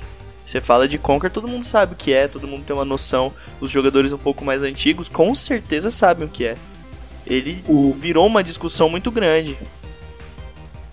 o Conquer é um ótimo exemplo, Pedro, para a gente falar sobre essa, esse- essa questão de preservar os jogos. Porque, como você mesmo falou, a empresa ela quer o lucro. O Conquer ele teve um remake. A Microsoft fez um remake e lançou no Xbox One. Agora, esse, essa geração atual. Só que não é Você tá o falando mesmo do. jogo, cara. Você tá falando daquele. Big Reloaded. Re- Reunion. Ah, não. Não, o- não. Esse Não, é no Esse é do Xbox Clássico. 360. É. É, do clássico, perdão, não é nem do 360, é do clássico. Sei que é lá em Reloaded, né? Não é. Tá, tá bom, depois eu vejo isso. Mas esse É, esse clássico. Live and Reloaded, ele é muito diferente do original. Se eu quero jogar o jogo original, de novo, eu tenho que ter o cartucho e, o- e os, o escambau. Porque eles mudaram tanto. Mudaram. Ah, melhorou, melhorou o gráfico? Melhorou. Depende de quem tá achando, porque eu gostava dos gráficos anteriores. Só que principalmente, eles tiraram muitos palavrões. Assim, mudou em geral o tom dos diálogos, sabe? E não é o mesmo jogo. Então, se você me falar, ah, joga aí o Conquer Reloaded que vai ser a mesma experiência, não é a mesma experiência e só a emulação pra pra salvar nesse caso aí. É, mas aí você tem que ver que o Conker ele foi emulado também, né? No Rare Replay do Xbox One, ele tá emulado lá. Mas é o, é o Reloaded. Não, não. No Rare Replay é o Conker Bad for Day. Pessoal, já recomendei Conquer pra vocês. Joguem Conquer, que é ó, suavão. Suave. Mas que bom que a assim, gente tá é- falando sobre ele. Isso, isso não invalida o seu ponto, o Xande. É, Obrigado. Só muda que ele, ele ganhou uma sobrevida ali em outro console. Ou seja, você não precisa ir tão atrás pra achar. Você não vai precisar pagar 500 conto no 64 e 240 conto num Conquer. Você Cara, vai é que. precisar pagar 250 num, num Xbox One, não, 250 não, né? Uns 800 conto no Xbox One e tipo 150 conto num cartucho, num, numa fita, num, num CD, cartucho não, essa. Não, dá pra comprar na loja online agora. Tá, tá suave. Tá mais. É, tá mais. 70. Tá mais. Como é que é? A loja online é é, mais um aberto. troço que. A loja online é um troço isso. que ameaça o futuro da emulação. Porque só os jogos muito velhos mesmo que vão ficar para emulação. O resto vai Cara, sempre disponível para comprar. Não, não acho. Porque os jogos velhos estão disponíveis pra você comprar na loja online. Porque até mesmo porque eles são mais leves, né? Por serem velhos. Que e que é jogo velho? os jogos online. Hã? O que, que é jogo velho? Tô falando tipo, sei lá, Atari, essas coisas, Commodore 64. Ai, as pessoas fazem lá o. Fazem o emulador lá, o jogo que é o emulador, o pacote lá, tipo, ai, Atari Classics, bota lá na loja online e tá lá pra você comprar. Deixa eu te falar um conceito estranho pra mim. Ó, eu acho que emular jogos de Nintendo 64, beleza. Mas emular jogos de PlayStation 1, eu acho, pô, não, é muito próximo, cara. Alguma coisa na minha cabeça faz pensar que o 64 é mais velho que o Play 1. Não Porque ele usa cartucho. Então, tem isso, né? Estranhíssimo. Ah, mas é um ótimo console pra emular o Nintendo 64. Mas dois pontos que eu queria deixar aqui. Eu gosto de trabalhar sempre com dois pontos. É, sobre o Conker, a gente tem que analisar também o seguinte: o Conker do Nintendo 64 sofreu com a Nintendo, a Nintendo boicotou o jogo. O Conker Remake, que é o Live Reloaded, no Xbox clássico, no primeiro Xbox, ele saiu pro console, para um primeiro console da Microsoft, ou seja, era um console que estava disputando com o console mais vendido de todos os tempos. E né? outra, não, não, não foi um console também que agradou tanto, né? Ele é um console que deixa um pouco a desejar ali, tem aquelas limitações, a, a Microsoft não estava estabilizada no mercado igual você comentou, então ele foi lançado para um console que em vendas foi fraco. É, É, é, justamente também por causa disso. Tinha, tinha coisas interessantes porque ele introduzia muito bem o, o online. né? Assim como a Microsoft até hoje, ela manda muito bem na parte online, né? A live é, é um exemplo disso. A live é mil vezes melhor do que a PSN, isso não tem como negar. Console de estreia, é, tentou emplacar aí contra o, o console mais vendido de todos os tempos. E ainda tinha a Nintendo que, assim, tinha o GameCube ali, que já tem as franquias que são muito conhecidas. É, e o GameCube ainda assim era meio páreo, era meio que o mesmo nível ali do Play 2 e do, do Xbox. é, em termos gráficos, né? Hoje em dia a gente vê que tem.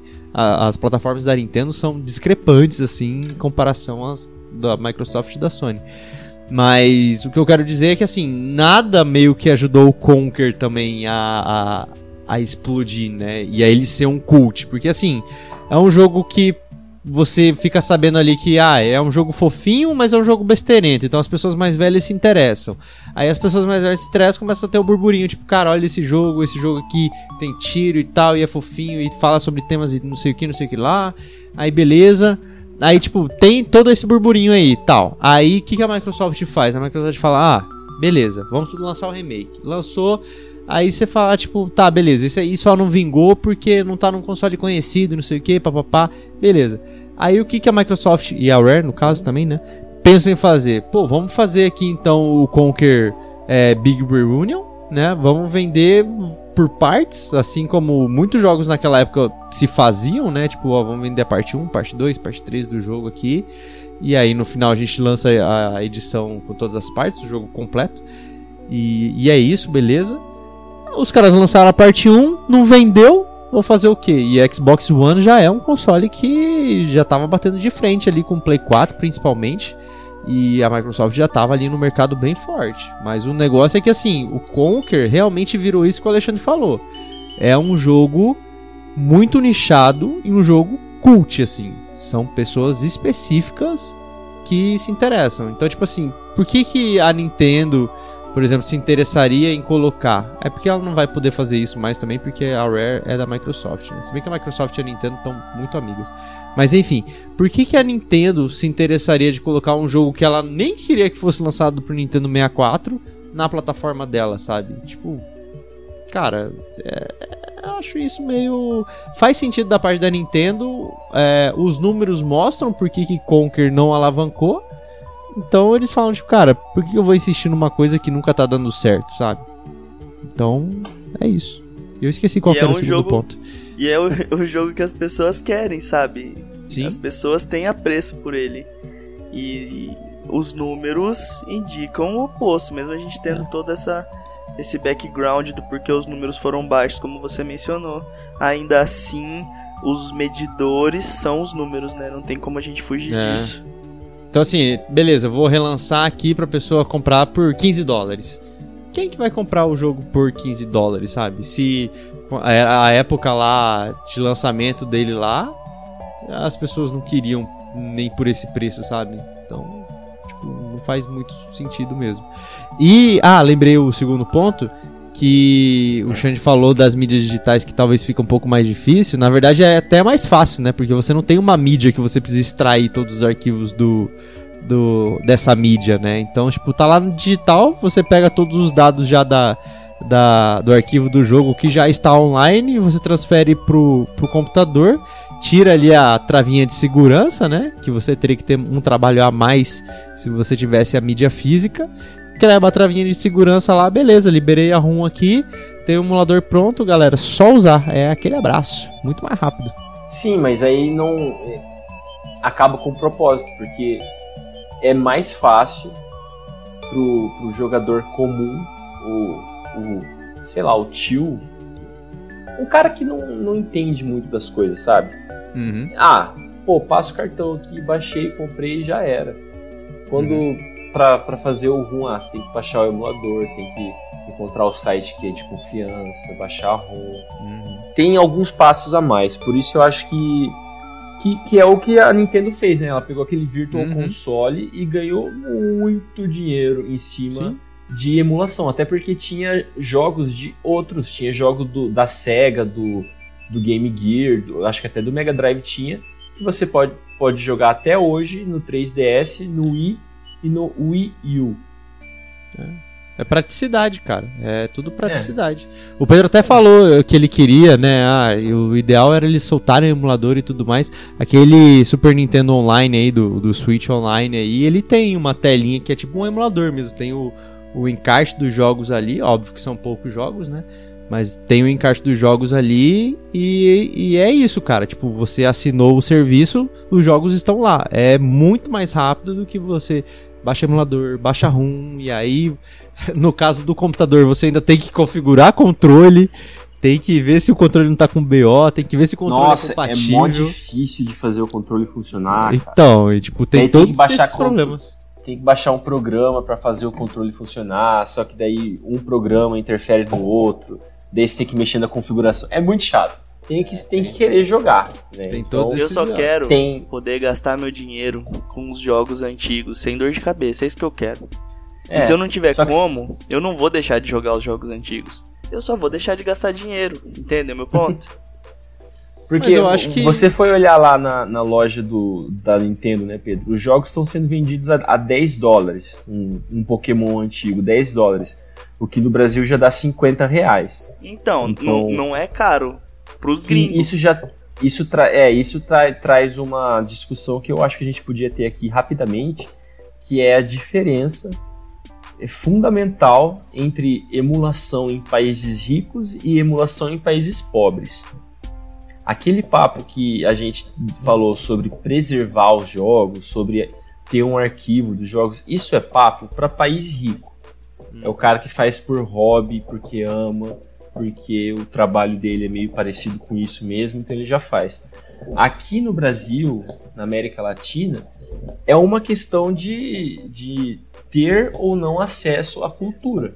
Né? Porque até hoje tem gente que não tem dinheiro. Dá comprar, sair hoje comprar um PS3, um PS2? Dá. Um Nintendo 64? É mais difícil, mas dá. Só que tem gente que não tem dinheiro pra isso, saca? Mas o cara tem um computador e ele ficou sabendo que dá pra emular, então ele vai lá e emula. Não porque ele não quer dar dinheiro pro artista, mas é porque ele não tem esse dinheiro. Mas mesmo assim, na minha opinião, essa pessoa merece jogar. Porque o emulador também é uma questão de pesquisa, de referência e de aprendizado. Muitas pessoas, muitos programadores, muitos caras que criam jogos, muitos, muitos homens e mulheres que criam jogos hoje em dia começaram com o emulador. Tiveram esse contato livre, podendo escolher o que queriam jogar. Então, foi desenvolvendo isso, entende? Se essa criança não tivesse o emulador, tivesse é, ou ela tem um pai e uma mãe que compram um console para ele, ou então a vida dele ia ser completamente diferente, eu acho que vale a pena emular em países pobres, principalmente, que é uma questão de inclusão. Eu acho que tem um trabalho de inclusão que pode ser feito com jogos e emuladores e jogos antigos que que tá só à espera aí de ser feito porque tem, tem muito jogo parado, muito jogo que podia estar sendo jogado. Concordo.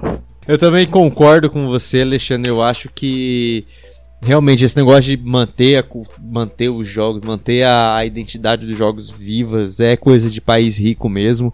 A gente mesmo, né? é, O Pedro mesmo começou o programa falando isso, tipo, cara, a gente não não teve, a gente não tem o poder aquisitivo pra gente comprar todo o console da nova geração, pra comprar todos os jogos. Era comprar um console chorado, né, um portátil, um console chorado e, e é um jogo por mês, cara. É um, é um jogo por mês, um, um jogo por ano, né, dependendo da sua idade.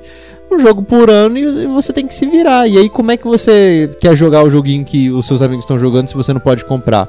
Eu vou no emulador, eu vou jogar o jogo, É, vou me inteirar e, e eu vou criar novas características, novos, novos, é, novos gêneros. Eu vou me identificando com novos gêneros. Ah, eu vou jogar um hack slash, eu vou jogar um jogo de futebol, eu vou jogar um RPG, um RPG tático, um RPG de ação.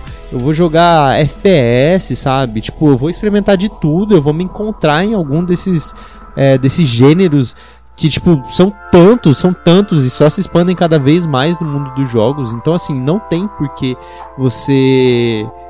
É lógico, nos países pobres, né? Não tem porque você falar que, tipo, ai, é, emulação é, é pirataria. A emulação, o pessoal quer prejudicar. Tá roubando. A... é, tá tirando roubando dinheiro dos desenvolvedor. Não, cara, amigo, tipo assim, a Com gente. certeza não. Porque assim, é, eu, por exemplo, cara, teve muito jogo assim que eu joguei no PC é, por emulador. Eu acho que foi até de. de. de. Se bem que aí também entra em outro caso, né? No caso eu comprei, eu baixei, no caso pro computador, o DMC, o Devil May Cry. E aí o que, que eu fiz? Tipo assim, eu baixei, foi basicamente um teste. Aí eu comprei no Play 3, aí saiu a versão definitiva do Play 4, comprei no Play 4. Então assim, não é não é também só uma questão de tipo, cara, é, você tá investindo seu dinheiro ali, sabe? Eu não, eu não vou pagar 200 reais num jogo que eu vou jogar ali uma hora e, cara, esse jogo não é pra mim. Não, não quero mais jogar esse jogo e eu gastei 200 reais nesse jogo. Quer, quer, quer saber uma outra diferença é, entre país rico e país pobre no quesito de emulação? Um, um dos argumentos que eu ouvi para fazer a pesquisa para esse episódio é que é muito chato você ter mais de três consoles na sua estante. É muito difícil de você trazer os consoles e encontrar os fios e ter que ligar eles na TV. Então, por isso, eu quero ter o, eu quero emular os jogos que eu tenho para eu poder Sabe? Então o, o cara tem os jogos, tem todos os consoles, tem um quarto, um cômodo na casa dele só pra guardar os consoles, sabe? É uma outra realidade completa. Aqui a gente, caraca, consegui comprar o meu primeiro console. Nossa, ven- vendi o meu console antigo pra comprar um novo. Enquanto isso, os caras estão com um quarto de consoles. Por isso que emulação, de novo, é muito. é- tem que ser mais discutido. Aqui no Brasil, na verdade, até tem, né? Pessoas que fazem isso, que eles chamam de game room, né? Que você guarda os consoles, o cara guarda, é colecionador mesmo, assim, de console. Ele, ele guarda, ele Aqui cuida. é cult, lá é um problema. Numa É, escala bem por menor, isso- né? Não, sim, mas o que eu tô querendo dizer é que assim, aqui tem, mas é também por isso que a gente fica tão maravilhado, tipo, cara, olha, olha o que o cara tem, sabe? E, tipo, lá fora é meio que comum isso, cara. O Japão, Japão os caras jogam videogame no lixo, cara. É tipo outra Sim. realidade, entendeu? Tipo, é outro nível. Não tem, não tem jeito. E, e aqui a gente tem que, tem que valorizar muito o, o que a gente tá gastando, é, o que, que a gente vai comprar, porque, cara, é, sai pesado pro bolso aqui, sai muito pesado. Se a gente tivesse todo o acesso, assim, que eles têm, todo o acesso financeiro que o pessoal lá tem, o pessoal de fora tem, cara, eu, eu abandonaria a emulação tranquilo, assim. Eu, por exemplo, hoje em dia eu já nem emulo mais jogo de Mega Drive, porque eu já também zerei Já a biblioteca né? do, do Mega Drive, né? Mas, por exemplo, os jogos do Sonic depois que saíram, que nada mais são do que emuladores, né? Na Steam. No coisa eu comprei, cara. Eu comprei porque assim, cara, beleza, agora tá acessível, tá numa plataforma só.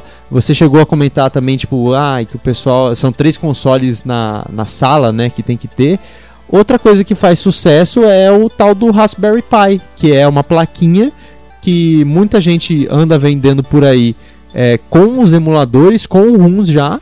E tipo assim, é uma plaquinha, geralmente essa galera que vende eles botam numa caixinha, né, numa caixinha de acrílico, ele, enfim, eles tomam todo um cuidado, né, Pra você deixar na estante da sua casa e o que que você tem lá? Liga um cabo HDMI, liga dois controles, tá tudo configurado e lá você tem o que?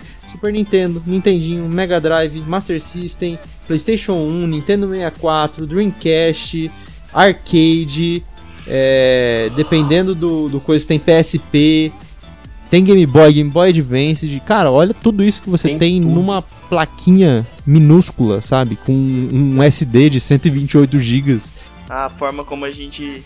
A quantidade de espaço e a forma como a a gente armazena os dados hoje também proporcionaram um negócio que é muito, muito diferenciado, né? A Sim. quantidade de coisa que você pode ter num negocinho minúsculo comparado com o que a gente tinha antigamente, que era grande e cabia nada, assim. Então, a gente tem todos esses pontos aí pra, pra elucidar sobre e eu acho que isso in- interfere diretamente na emulação, né? Igual você falou do Raspberry. Você tem ali, sei lá, 10 consoles em um micro espaço. Vale ressaltar que esses jogos antigos não ajudam ninguém se eles estão parados em uma estante ou em uma pasta de um computador. Jogos foram feitos para serem jogados. Essa biblioteca de jogos antigos é um patrimônio da humanidade e muito mais que isso, dos nossos corações. Emuladores deveriam ser usados nas escolas ou em projetos sociais para apresentar o mundo dos videogames para os jovens garotos e garotas que não tiveram essa chance. Uma sala de aula com vários computadores carregados com e emuladores, a liberdade para experimentar qualquer jogo e a segurança de não estar na rua ou não ter que trabalhar. Parece um sonho, mas é assim que toda boa ideia começa com o pensamento a longo alcance. Isso aí, se a gente conseguisse apresentar mais crianças para os jogos, porque não é só isso, cara. O, o, o, o, jogo eletrônico é um negócio que desenvolve o cérebro das pessoas. Você aprende língua, você aprende é, a ter reação, você aprende a identificar padrões. Então, dar esse acesso para essas crianças seria um, um, ótimo jeito de melhorar a vida delas. Então, se Gustavo, se você, se, quem está ouvindo aí, o pessoal que está ouvindo, se eles se interessaram por emular, na sua opinião, qual seria o primeiro console e o primeiro jogo que elas poderiam experimentar? Primeiro console, cara, eu Ou acho portátil. Que, eu acho que é porque esse jogo também já recebeu versão pro PC, mas eu acho que o primeiro console seria Nintendinho e jogar os primeiros Mega Mans. Com certeza, toda pessoa precisa passar pela experiência de jogar os primeiros Mega Mans. Isso eu não tenho nenhuma dúvida. Você, Pedro? Ah, tem que falar só um mesmo, Xandinho. Você pode falar um console e mais de um jogo. Ah, então beleza. O console é fácil. É Game Boy Advance, mano. Game Boy Advance. Por quê? Porque o Game Boy Advance é fácil você jogar no teclado. E também, se você quiser jogar no controle, também é facinho, porque só precisa do, do direcional e, e poucos botões. Então fica aí. Game Boy Advance só vai uma biblioteca vasta, um emulador que é levinho de jogar, de você mexer. Tem emuladores excepcionais que inclusive você consegue até fazer um cabo link pela rede com seus amiguinhos usando a internet. Então é um emulador que é super bem desenvolvido e a biblioteca é gigante. Eu quero deixar três jogos, três, três, um, dois, três, certo? Que foram jogos que marcaram a minha vida, que eu joguei muito no emulador de Game Boy Advance, muito. São os jogos que têm uma qualidade excepcional. Primeiro, Medabots, nossa. Você tem duas, você tem duas versões desse jogo. Você tem a do Metabee e a do Rokusho. Então, se você gosta de jogar com o boneco Melee, vai no Rokusho. Se você gosta de jogar com o boneco Range, vai no Metabee. E qual que é a moral do jogo? São batalhas em plataforma, onde você vence a luta e você ganha uma peça aleatória do seu oponente e você pode mexer no seu robô. Então, ah, ganhei um braço novo, é mais forte que o meu braço antigo, eu troco, fico com o braço do robô novo e etc. Então você vai adaptando o seu robô. Ah, batalha na água. Puxa, minha perna é uma perna boa para batalha no, na terra. Você troca a perna do seu robô, você vai com, com a perna do tubarão e, o, e o, a, o corpo que você quer. Então é um jogaço que só tem para Game Boy Advance. Então fica aí a dica. A segunda dica é um jogo de Dragon Ball que nunca saiu igual para nenhum outro console, que é Dragon Ball Z Buzz Fury, que é a Fúria do Buu. Então, esse jogo, ele é um jogo é, caralho, como é que é? Ah, tá. Esse jogo é um jogo na perspectiva isométrica, onde você controla os personagens aí do, do dos Fighters Z, né, que são os lutadores Z que é o Goku, o Gohan, o Vegeta, Gotenks, Piriri, Pororó, todos esses caras aí. Cada um tem um poder diferente, cada um faz diferente. Você upa o seu personagem, é um pique RPG. Você consegue fazer a fusão, transformar em Super Saiyajin e os inimigos vão ficando mais fortes. Você pega as esferas do dragão. É um jogaço. Dragon Ball Z Boost Fury, que é um um RPG com ação aí isométrico, divertidíssimo. Outro jogo que eu passei muito tempo jogando e é massa. E o último não podia faltar, né? Não é Pokémon, é The Legend of Zelda The Minish Cap, Minish que Cap. é um dos melhores jogos de Zelda que se tem no Game Boy Advance. Uma obra-prima só vai que esse jogo aí, cara, puta, é de, de aquecer o coração, assim, ó. The Last of Zelda Minish Cap, é, Medabots AX, Metabio Rokusho e Dragon Ball Z Boost Fury. Ah, não, eu fiquei triste porque eu não podia indicar mais de um. Não, foi uma, foi uma super indicação agora. Sim, Foi uma dissertação. né? Só jogar. Vamos, vamos lá. Posso indicar também? Por favor, Ah, eu quero saber de acho você que agora. vai ser Conquer.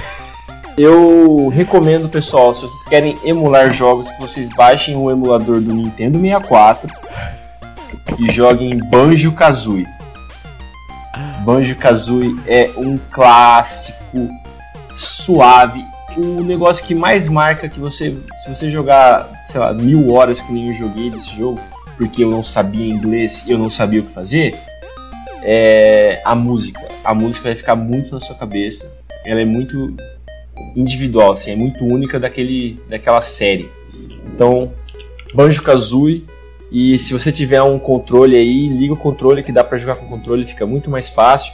Se alguém quiser dica de como de, de programa para usar o controle do PS4 no PC, eu uso um programa chamado DS4 Windows. É isso aí, não me processem em empresas grandes, eu não tenho dinheiro para pagar. Saída pela esquerda. Eu queria, eu queria, eu queria fazer um, um complemento da minha indicação, então, né, já que os Ai, já ai, que ai. Que muito- isso? É porque, é porque são jogos que saíram só na plataforma e, tipo, não tem como você jogar em outro lugar que são muito bons. O editor, da Nintendo. editor, corta aí, editor. Que é o, o Paper Mario do GameCube. O Paper Mario também do Wii é muito bom. E o Zelda Wind Waker, que ganhou a versão pro Nossa. Nintendo Wii U em HD. Mas são jogos excepcionais que basicamente morreram nesses consoles. O- no caso, os Paper Marios no GameCube e no Wii. E o Wind Waker no GameCube. E o Wind Waker HD no Wii U. Wind Waker é uma tristeza que eu tenho no meu coração, mano. Eu nunca joguei, mano. Eu também não. Pois é, é um dos melhores Zeldas que tem. Né? Ele também, inclusive, foi um que eu joguei na mesma época com Twilight Princess, que é muito bom. É, queria também deixar aqui. É, não, que isso, pessoas- pessoal? Quantos programas, quantos jogos vocês vão indicar, meu Deus? Ah, então, Porque, professor, porque está é God Hand, eu quero, console. as pessoas precisam jogar esses jogos que nunca acabaram, Metal Gear Professor, 4, as pessoas precisam jogar, Sonic Colors que morreu no Nintendo Wii, as pessoas precisam jogar. Professor. Professor. A gente já fez um episódio sobre Sonic e o, e o, e o palestrante ultrapassou a limitação de consoles aqui, professor. E daí, amigo, eu quero. As pessoas precisam saber aí de vários consoles, porque são vários Mas, gêneros que elas precisam saber. Gustavo, eu ainda vou chamar o momento pode indica, cara, meu Deus. Olha.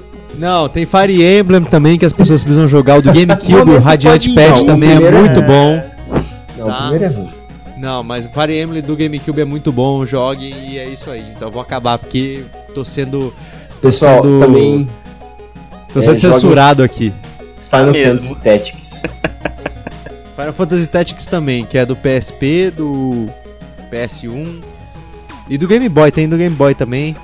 Então, joga.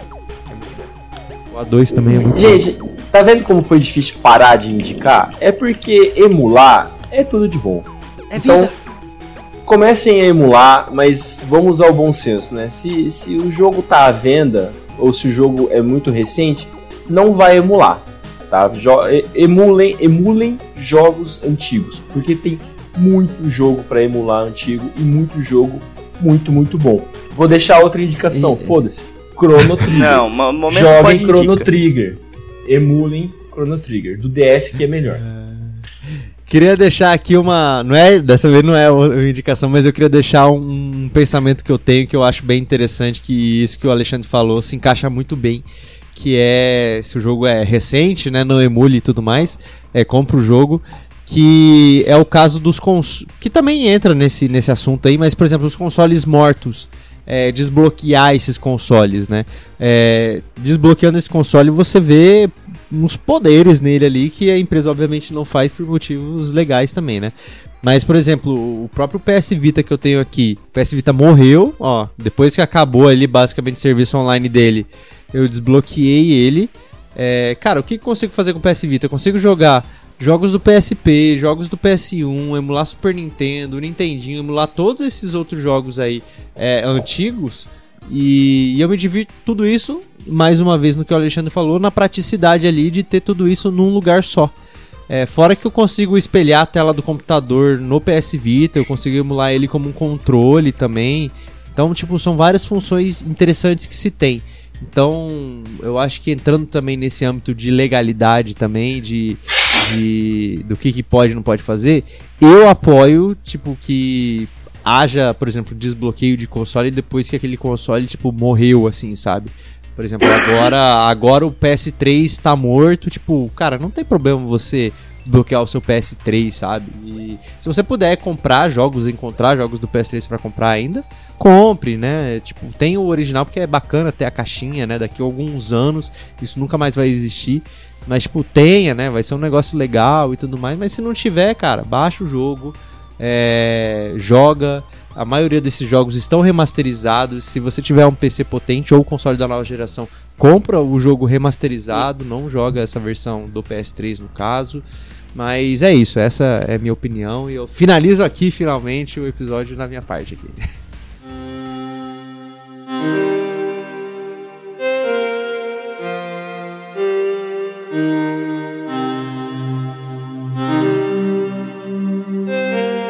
pessoal, chegamos ao final deste episódio polêmico até, né? Tivemos ideias aqui trocadas, farpas trocadas sobre o que, que deveria ter sido feito. Shots fired. Sido feitos, mas essas são as discussões mais gostosas de se ter, ainda mais com os amigos, e compartilhar isso com vocês também, porque a gente quer ver vocês compartilhando essas ideias, o que, que vocês acham sobre emulação, o que, que vocês acham sobre é, essas propriedades intelectuais.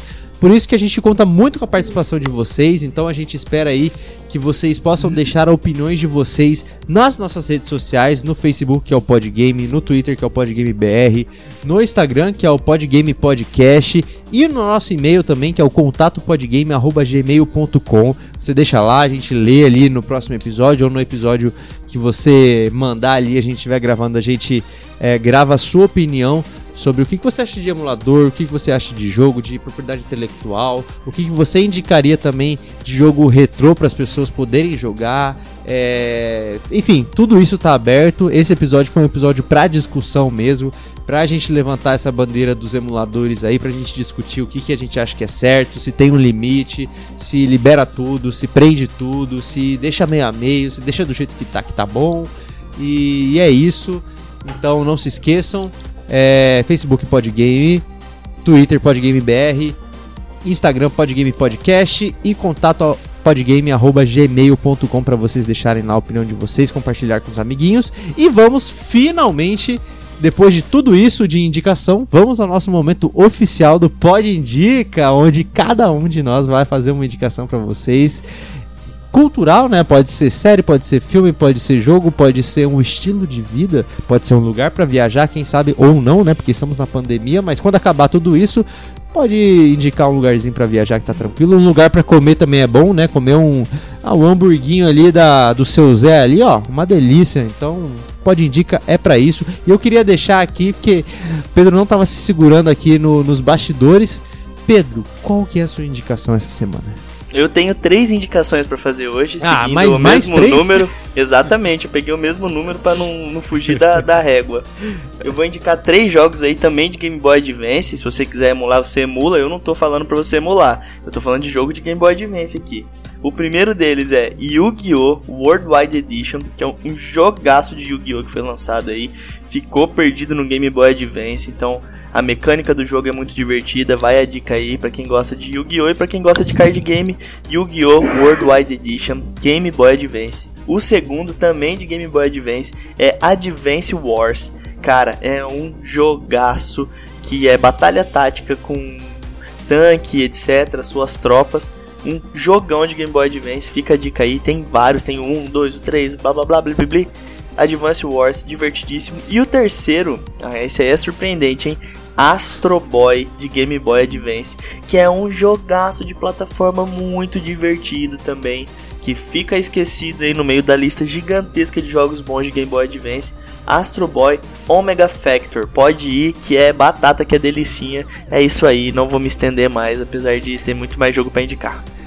É uma lista inteiríssima, infinita, eu diria, de jogos para indicar, mas agora eu quero saber do Alexandre qual que é a sua indicação para essa galera fandangueira que tá ouvindo o nosso podgame hoje. Pessoal, o meu momento pode indica de hoje é patrocinado por ninguém, brincadeira. Mas parece que é patrocinado pela Sony, porque eu vou falar outro jogo da Sony, pessoal. Fazer o que se eu tenho só um PlayStation, não tenho um Xbox ainda?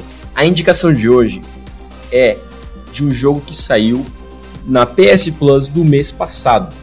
Um joguinho singelo, um joguinho fofo chamado Vampire. Vampire. Eu não dava nada para esse jogo, pessoal. Achei que esse é um negócio bem sem graça. Virou uma parte da minha rotina. Porque ele é um jogo que ele é calmo. Você tem que conversar com as pessoas, tem que ir no lugar pegar um itemzinho, daí você mata um carinha ali, conversa com outra pessoa. Ele tem uma mecânica de o seu personagem ele é um médico, então você tem que tratar as pessoas, tem que fazer os remédios para elas. Então, é, tudo isso num contexto de, de vampirismo.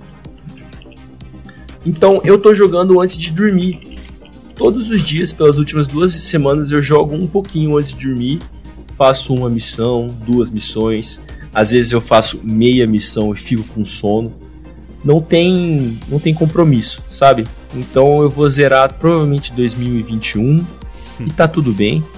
É um jogo que eu recomendo. Se você pegou na PS Plus, é, experimenta. Se você não experimentou e me diz o que você achou, beleza? Como que é o nome do jogo? Isso aí.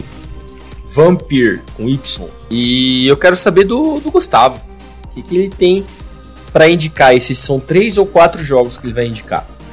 Que isso, eu não vou indicar jogo porque eu já falei jogo demais aqui. mano. Vou indicar uma série, mais uma semana. Vou indicar uma série, pelo visto estou seriador demais esses últimos tempos. Mas eu vou indicar uma série que eu achei muito interessante é, no Globoplay, uma série nacional, inclusive, que é Todas as Mulheres do Mundo, né? O, a série, na verdade, ela é baseada no romance de Domingos Oliveira. E a Globo fez uma. A Globoplay, na verdade, que é do Grupo Globo, fez uma série é, baseada no romance. E ela está disponível no Globoplay lá, 13 episódios. Uma série bem interessante, eu acho que retrata muito bem. É, o, ao- quer dizer, retrata muito bem não, né? Retrata um dos, dos relacionamentos que existem hoje em dia de pessoas. E é uma coisa muito interessante, né? Eu acho que faz você pensar, né? Principalmente sobre o que é paixão e amor. Né? Então é uma série ali que, que é engraçada, né? Tem os seus momentos ali de, de ser triste, tem momento até é, que você fica. ah, né? Você fica meio sem graça, você fica coisa, mas é uma série bem, bem legal. Foi uma grata surpresa eu ter assistido, assisti por acaso. Mas gostei bastante, então fica essa dica aí pra quem tiver o Globoplay. Inclusive, aproveitar aí, né? Não estamos sendo patrocinados, mas o Globoplay aí tem um pacote com o Disney Plus que vai ser lançado aqui no Brasil. Então, se você quiser assinar o Disney Plus, aproveita assina o Globoplay aí também, que aí você tem acesso a, a essas séries também, que fica legal também, né, pra assistir. Então, é isso aí, pessoal. Eu acho que esse é o nosso momento Pod Indica. E o nosso podcast vai ficando por aqui, né? Depois dessas indicações. Eu queria agradecer mais um episódio aqui, a presença do Pedro. Harvest Moon, Pokémon Emerald, é isso aí, tamo aí, aquele abraço. O cara tá querendo indicar tudo no Game Boy Advance, meu amigo. Então eu queria indicar outra coisa do Game Boy Advance aqui, ó, que o Pedro não comentou em nenhum Que que tá momento, que é um jogo esquecido e que as pessoas deviam dar valor, que é o Mega Man Battle Network.